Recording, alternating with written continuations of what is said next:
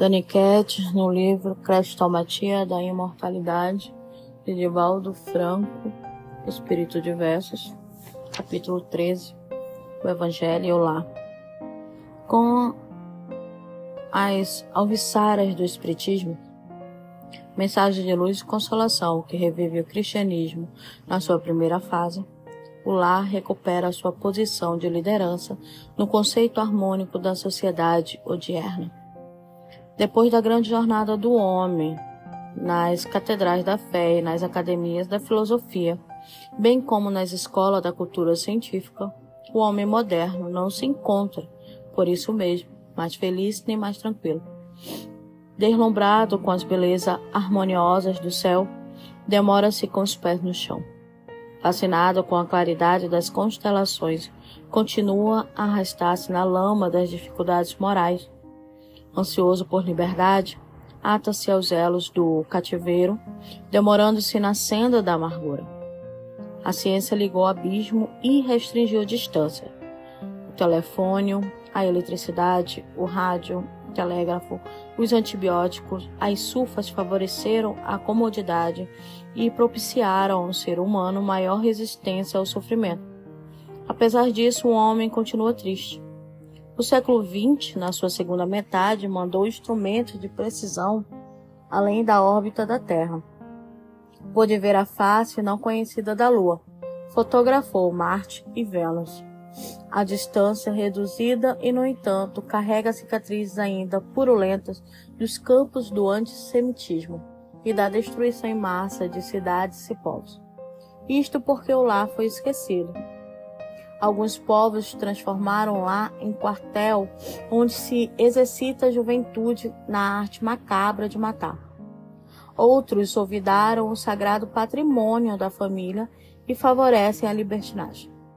A invigilância de algumas nações relegou o abençoado reduto doméstico a plano secundário. A rapina de muitos governos fomenta o intercâmbio comercial fazendo dos lares armazéns de silos e oficinas, onde a máquina inconsciente da criminalidade se movimenta incessante. E o poder guerreiro, o dinheiro, a insânia, passam a acomodar as mentes jovens, afastando-as de Deus e do respeito ao próximo. Em consequência, o comando do materialismo, o desespero e a inquietante insatisfação passam a governar o século da eletrônica, fazendo a sociedade desventurada. Acreditou-se que evolução era posse e perfeição, era cinismo do sentimento com deslumbramento da mente. Todavia, evolução é vida, vida é renovação. Só há renovação quando o homem, célula básica da sociedade, encontra força para libertar-se do eu inferior mergulhado no gozo da matéria, desenvolvendo o sentimento grandioso do belo e nobre que o empolga e inobilita. Esse serviço, todavia, somente é possível através do lar. O lar é a primeira escola, e como o Espiritismo é a grande escola das almas, com um programa transcendental de aperfeiçoamento, lá e Espiritismo são termos da mesma equação da vida.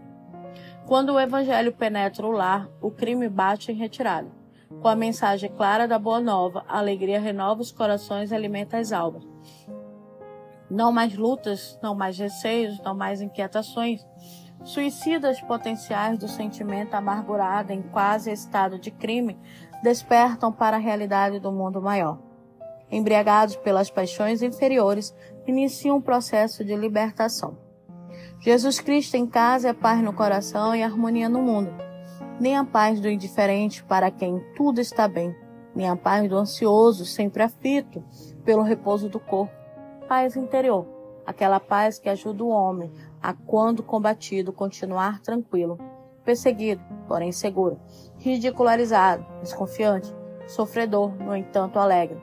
Jesus Cristo no lar como hóspede divino e o Evangelho igualmente no lar redescobrindo o homem. Renovemos-nos, sirvamos, oremos.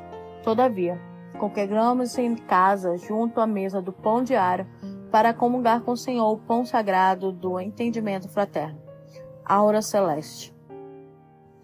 A autora Aula Celeste vem nos chamar a atenção de levar o evangelho para dentro de casa.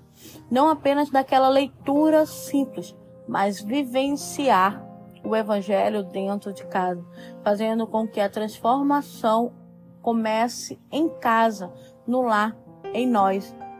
Pois Jesus Cristo em casa é paz no coração para a harmonia do mundo.